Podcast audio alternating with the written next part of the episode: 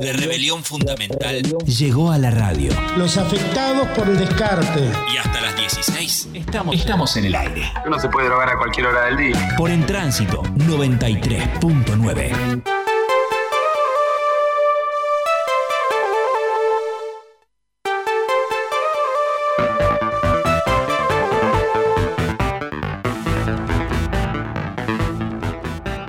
Momento de viajar radialmente hacia otros horizontes y en el día de hoy también aprovechar, ya que estamos de paso cañazo y pegar un viaje en el tiempo y hablar de una efeméride importante que obviamente no puede escapar de la historia nipona. Eso lo haremos con arroba donde está Jero, Jerónimo Carolo que viene cada tanto con su rincón a meternos de las narices en un montón de cultura nipona que nos encanta y nos ayuda a conocer el resto del mundo. ¿Cómo le va, viejo? Bienvenido una vez más, ¿eh?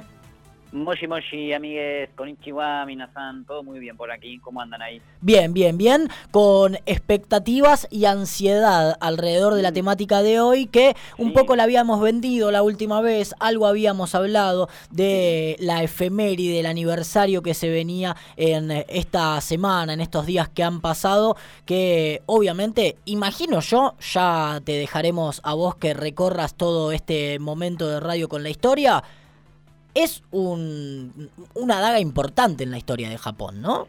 Sí, como vos lo dijiste, hoy nos vamos a poner eh, serios y solemnes, pero sin ser caretas, para hablar de, de, lo que de, de, esto, de un hito en la historia del mundo y de Japón en particular, lo que significó un nuevo punto de quiebre, un nuevo punto de giro eh, en la historia del país del sol naciente. Hoy vamos a, hablar un poco de, del horror y del absurdo de la guerra, eh, que, siempre tiene su cuota de, amargura, de tristeza, de, horror, como bien digo, eh, de pena, pero acá se va a ver un, nivel de, crueldad también eh, muy, muy insólito, muy, muy increíble. Yo cuando estuve viendo algunas pelis, que voy a estar recomendando ya más al final de la columna, y, no se puede creer realmente eh, lo indignante que fue los lanzamientos de las bombas de Hiroshima primero y de Nagasaki. Vamos a estar hablando de, cómo se desarrollaron estas bombas,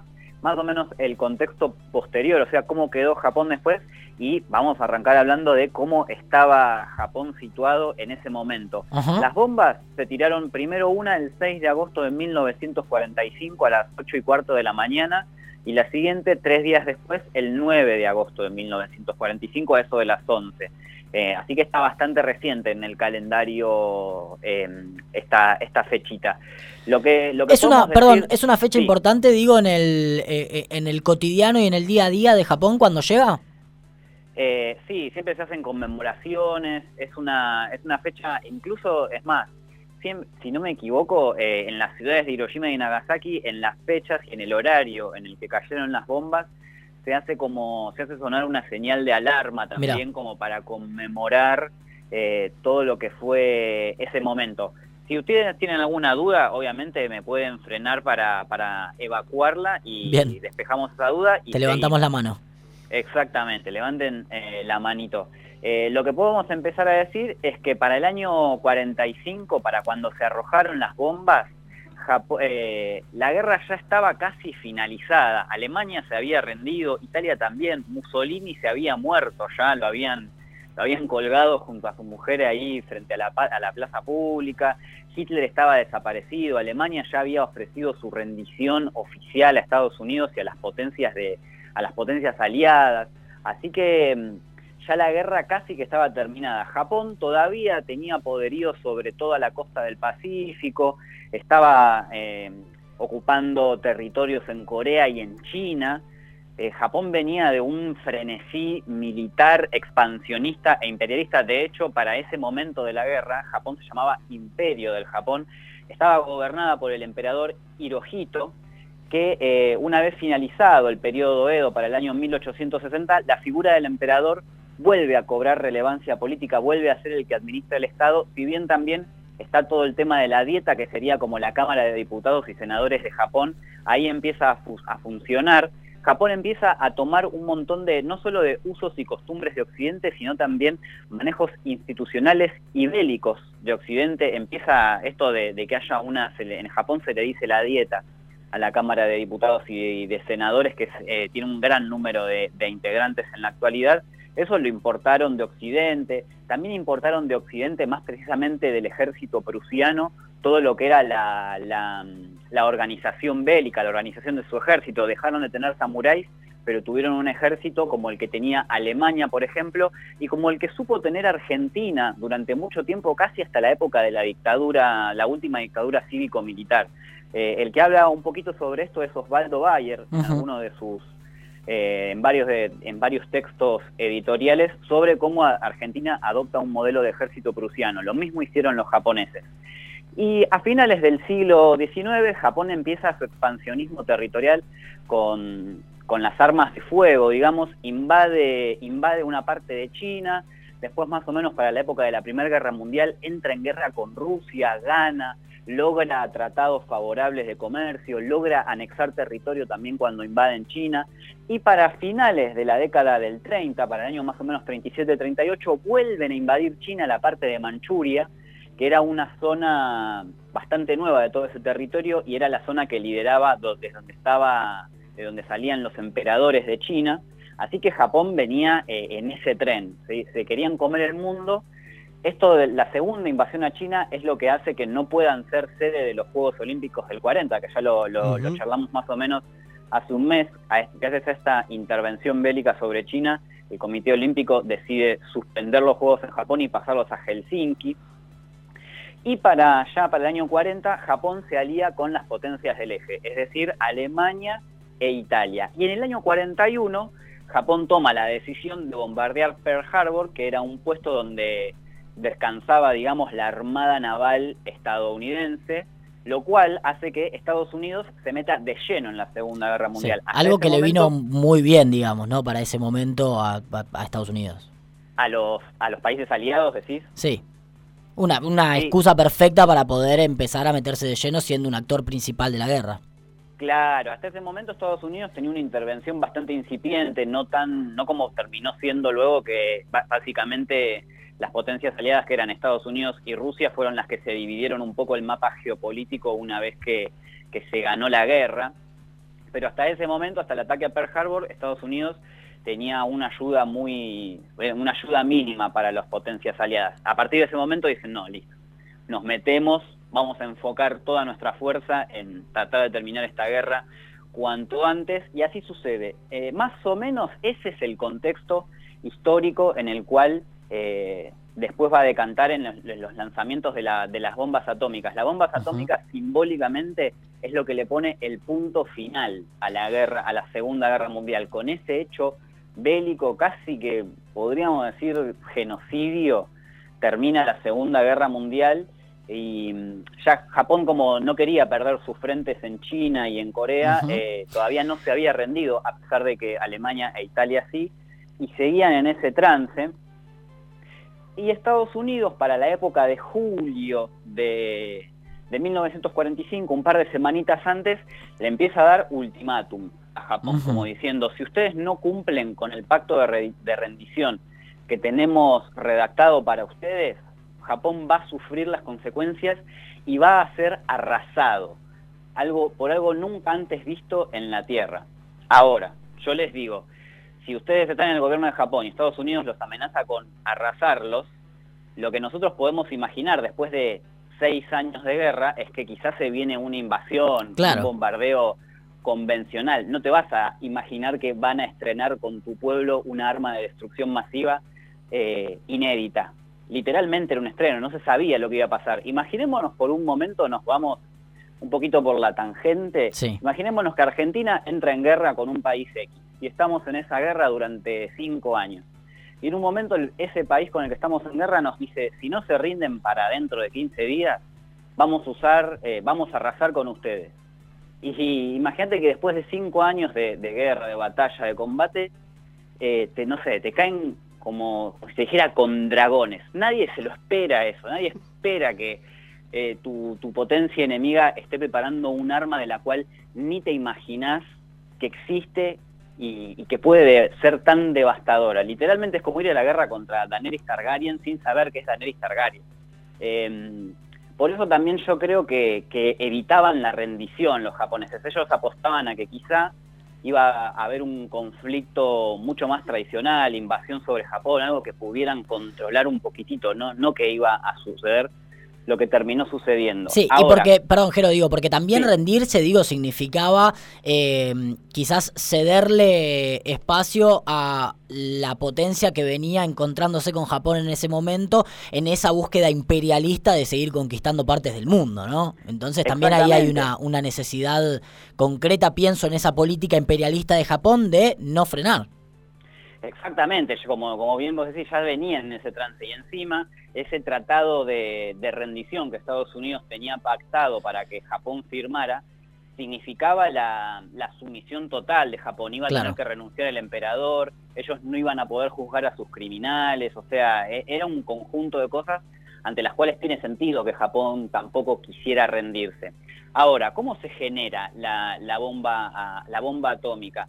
Hay algo que se llama Proyecto Manhattan, que esto es una pavadita, quiero después lo podemos comentar al último momento. Esto es especial para Agus, que yo sé que le gusta el cómic Watchmen. Sí. Hay un link para mí entre el proyecto Manhattan, que es el proyecto que genera la bomba atómica como, como idea y como proyecto a llevar a cabo, y el Doctor Manhattan, ese personaje hipernuclear, todopoderoso que todo lo destruye y ante a los cuales los países enemigos de Estados Unidos se rinden. Para mí hay una especie de linkeo. Sin ninguna duda eh, justo cuando estoy investigando dije, ah, pa, Manhattan acá también, ¿qué, onda? ¿Qué onda?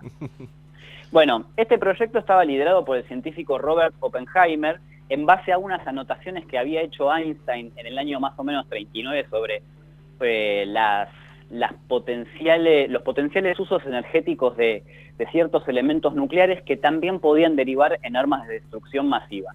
Ya en el año 42 Estados Unidos estaba remetido en la Segunda Guerra Mundial y empiezan a desarrollar este proyecto con algunos países aliados, empiezan a probar la bomba en, los desiertos de Nuevo México y ven que más o menos da resultado y bueno, deciden estrenarla varios años después para finalizar la guerra ya de, de, una vez y para siempre, como que no hubiera ninguna duda del poderío estadounidense y no hubiera tampoco dudas de que todos los países del eje, o sea, las potencias como Alemania, Italia y Japón, se rindieran de una, sin, sin posibilidad de, que contraatacaran. Entonces se, eligieron las ciudades de Hiroshima y de Nagasaki para bombardear. Hiroshima era una ciudad, para que lo entiendan, pura, casi que puramente civil. O sea, había depósitos con armas, era un lugar de reunión de, de tropas, había prisioneros de guerra, pero la mayoría de las personas que estaban ahí eran civiles. Es como que tienen una bomba literal en morón. Eh, y aparte se pueden imaginar que las casas del tipo japonés, que eran de madera y esterilla y, papel y todo ese tipo de cosas, eran muy susceptibles al efecto de, una bomba como la bomba atómica. Y encima, acá empieza la crueldad. Eh, Hiroshima era una ciudad sobre la cual no se, no se tiró ninguna bomba de ningún tipo, o sea, no, no se bombardeó con bombas convencionales, porque, guarda con este detalle, los estadounidenses querían ver los efectos al 100% de la bomba, o sea, no les servía que la ciudad ya esté hecha pelota si ellos querían probar realmente cómo era la bomba atómica. Entonces esa ciudad la dejaron intacta, no la tocaron. De todas maneras, esa ciudad contaba con refugios antibombas, contaba con vigías, que cada tanto eh, daban la señal de alarma, pero los aviones siempre pasaban de largo por ahí, no hacían nada. Entonces los japoneses se fueron confiando diciendo, bueno, eh, esto, esta gente está haciendo tareas de reconocimiento, no, no van a atacar la ciudad. Y bueno, así pasó que el 6 de agosto del 45, tres aviones sobrevuelan el cielo de Hiroshima, dos aviones vigías y uno que llevaba la bomba, hacen el reconocimiento, dicen, bueno, las condiciones climáticas son las propicias, la bomba está para tirar, pasan de largo. Cuando los vigías de, Hiroshima dan la señal de alarma, la gente se esconde, ven que no pasa nada, vuelven a salir, reanudan su vida cotidiana, o sea, los pibes van a las escuelas, eh, los enfermeros y los médicos van al hospital, la gente va a sus trabajos, haces la vida de todos los días, los aviones vuelven a pasar, se da la señal de alarma, pero nadie confía que eso sea un ataque. De nuevo dicen, esto es como lo de siempre, no va a pasar nada, vamos a estar bien. Y bueno, no, para nada. Ahí se lanza la bomba, la bomba estaba programada para caer sobre un puente que unía dos extremos de, Hiroshima, y, pero por cuestiones climáticas el viento desvía la bomba y la bomba cae sobre un hospital de cirugía. Detalle no menos importante, la bomba la tiran en el centro de la ciudad donde estaban todos los hospitales y por ende todos los médicos. Así que si vos sobrevivías a la explosión, pero estabas herido o lo que fuera, no podías ir al hospital porque no había quien te atienda acá empieza también todo este tema de, la crueldad. No voy a ahondar en detalles sobre los efectos puntuales de la bomba porque me parece la verdad que son muchos, eh, no tiene mucho sentido ahondar, no hay palabras para describirlo, eso es muy fuerte también, que, no haya palabras que, que, estén a la altura de los hechos, que solo se pueda hablar con imágenes o con silencio, me parece muy fuerte. Lo que sí podemos decir es que, por ejemplo, la, bomba genera, en el momento en que explota, genera una temperatura muy alta, casi cerca del millón de grados, lo cual hace que el aire literalmente se prenda fuego. Imagínense que ustedes están entrando al supermercado, eh, se les abre la puerta y, todo alrededor de ustedes se prende fuego. Es como vivir literalmente una pesadilla, un infierno. Y eso se vivió en Hiroshima. Eh, no murieron, o sea, en el, instante no, no murió toda la población, murió una parte, eh, y luego hubo gente que también sufrió las consecuencias posteriores. Después hubo una lluvia radioactiva, la zona estuvo contaminada con la radiación por un montón de tiempo y se estima que en este ataque murieron 140.000 personas entre las personas que fallecieron en el momento por la explosión y luego como víctimas de, de las secuelas. Pasaron los tres días y se repite el ataque sobre Nagasaki, que ya es una ciudad un poco más grande, que ya tenía eh, como es, eh, sí objetivos militares más concretos. No había una población enteramente civil ahí. Eh, y a todo esto, el gobierno japonés no, no llegó a reaccionar para rendirse a tiempo, porque el día que se tira la bomba atómica, Rusia les declara la guerra sobre el frente con China. Entonces era un auténtico bardo toda la situación. No llegan a reaccionar, no se llegan a rendir y les tiran la segunda bomba sobre Nagasaki, que tiene efectos muy parecidos, o sea, no, se repite la historia de Hiroshima. ¿Y por qué Nagasaki? Eh, se estima, yo, yo creo que es porque, primero porque era un punto, un punto con más objetivos militares, era una ciudad muy importante también por el puerto que tenía, se usaba mucho en esa época, y también porque era una ciudad con un capital simbólico menor que Tokio o que Kioto. Si vos haces pelota esos lugares que culturalmente son tan importantes, ya eh, el crimen de guerra como que crece un montón. Si buscan información, incluso eh, hay algunos funcionarios estadounidenses, no me acuerdo el nombre de uno, no me acuerdo el nombre de este señor, pero era un señor que tuvo una tuvo su luna de miel en Kioto en los años 20. Entonces el tipo estaba enamorado de la ciudad e interfirió para que dijeran, bueno, no, no bombardeen Kioto, bombardeen otro lugar. Entonces ese es uno de los motivos por los cuales yo creo que se eligió Nagasaki no estaba muy lejos una ciudad de la otra tampoco. Incluso hay una historia de un chabón que sobrevivió a los dos bombardeos. O sea, estuvo en el bombardeo de Hiroshima, vivió, no sé, no, murió en la explosión ni, ni, por las secuelas, y a los dos días se fue a Nagasaki y le cayó una bomba ahí también y sobrevivió a los dos bombardeos. Increíble la historia de este señor. Y, y bueno, esto hace que Japón se rinda. Todas las condiciones que ellos habían formulado para rendirse, que era poder mantener el poder del emperador, de todos los funcionarios públicos y poder juzgar sus crímenes de guerra, ellos renuncian a estos últimos dos ítems, lo de juzgar los crímenes de guerra y mantener a los funcionarios.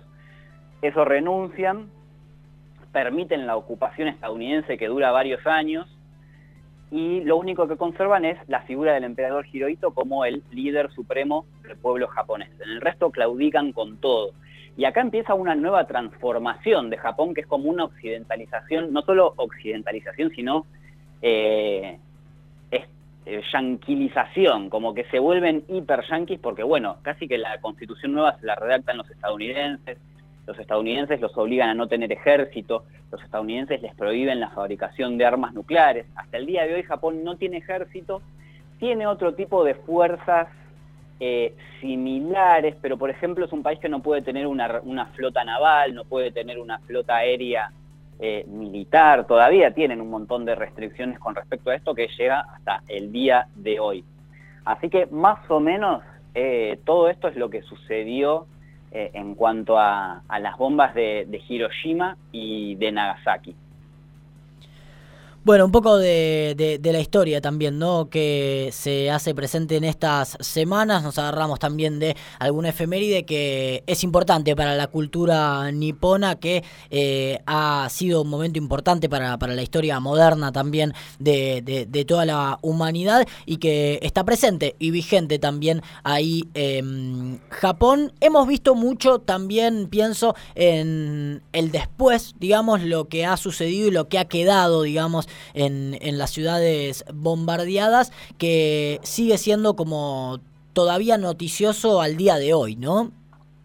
Sí, porque eh, tengamos en cuenta esto, hasta ese momento, o sea, la historia de la humanidad es medio contar la historia de las guerras también de la humanidad, porque así por lo menos nos cuentan que, que se fue forjando esta humanidad de la que somos parte. Y si bien desde siempre estamos relacionados con los horrores inevitables de la guerra, cosas como eh, la utilización de un arma tan fuerte como la bomba atómica es, como un trauma. Inevitablemente tiene que ser un trauma, porque imagínense que eh, más o menos fueron casi 300.000 personas que se borraron de la faz de la Tierra literalmente un plumazo. Es eh, un poquito menos que la población actual de Morón. Imagínense que un día nosotros nos despertamos y la mitad de Morón no existe más. es una, es inabarcable realmente. Y en esto de lo inabarcable ya quiero pasar a las pelis, traje dos, eh, es lindo porque aparte hay una peli para cada ciudad. Eh, la primera eh, es Rapsodia en agosto, es del director Kurosawa, o sea que es, una, es, del director Akira Kurosawa, que es un director que ya recomendamos varias pelis de él y que es garantía de calidad. Yo la vi la película y es como eh, más allá de lo que cuenta concretamente de la historia de la bomba sobre Nagasaki, es, un, es una calidad de película que es como lo que hay que ver si querés hacer bien una peli, mirate esa película y copiala, no sé. Eh, que trata la historia de una señora que sobrevivió al bombardeo sobre Nagasaki estando embarazada y que llega al año 1990 ya siendo una señora anciana y le llega una carta de un hermano de ella que vive en Estados Unidos, que no la conoce pero que la quiere conocer. Entonces sus nietitos la quieren convencer de que viaje a Estados Unidos. La vieja medio que no quiere, no confía en que esa persona sea su hermano, entonces la película se trata de cómo los nietos la van convenciendo de que sí viaje y así van recorriendo toda la historia de Nagasaki.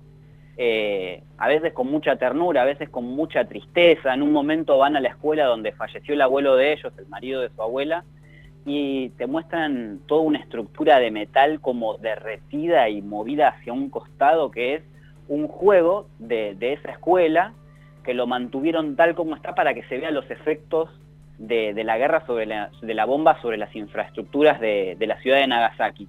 Y en lo que digo en cuanto al silencio y a la incapacidad de las palabras de transmitir el horror tiene que ver con lo siguiente, que es que en una escena está esta abuela con otra señora tomando té pero en silencio. Una está sentada enfrente de la otra, callada. Y bueno, pasa la escena y uno de los nietitos le dice, che, abuela, ¿quién era esa señora que, te vino a ver hoy? Y la abuela les cuenta, no, esa señora es otra, es otra mujer que perdió su marido el mismo día que yo, que cayó la bomba, de la misma manera, y cada tanto viene y charlamos, le dice la vieja. Y el nene le dice, pero abuela, si no, no, no, no hablaron nunca, se quedaron en silencio siempre. Y la abuela le dice, y es que a veces para poder comunicarte con alguien hace falta que, estés en silencio, como eh, imagino el horror que vivieron estas dos mujeres y al día, o sea, la película está ambientada en el año 1990, 45 años exactos después y decir, wow, increíble que a pesar de que pase el tiempo siga, sigan, no sigan, no existan palabras para describir ese horror. Y otra cosa muy linda de la peli es que es un ejemplo de japonismo literal. O sea, una peli archi recontra japonesa por donde se la mire. La persona que quiera conocer más sobre Japón, independientemente de los lanzamientos de estas bombas, le recomiendo que vea esa película porque ahí hay de todo. Y un dato curioso muy interesante, actúa Richard Gere en la película, al final de la peli, y habla, siempre habla en japonés. En ningún momento casi... Me vuelvo loco.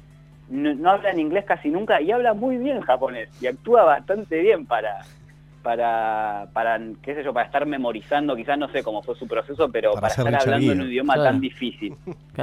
De los de, los primeros actores extranjeros, ¿no? En aparecer en una película tan importante nipona. Eh, yo creo no, sé, no tengo mucho recuerdo de haber visto otros que, que vengan de películas hechas allá. No, imagino algo similar con Tom Cruise haciendo del último samurái, pero sí, la verdad que no. Y aparte, Richard Gere tiene un papel re importante en la peli porque le pide perdón medio en nombre de todos Estados Unidos a la vieja por ah, haber lanzado las bombas. O sea, es como un rol re importante el que llevó a cabo en esa peli. Y bueno, la otra peli que tengo para recomendar se llama Hidashi no Gen o, o, Gen, o Gen Descalzo, que es una película animada del año 83 que cuenta la historia de una familia que vivía en Hiroshima. La primera peli era sobre Nagasaki, esta es sobre Hiroshima.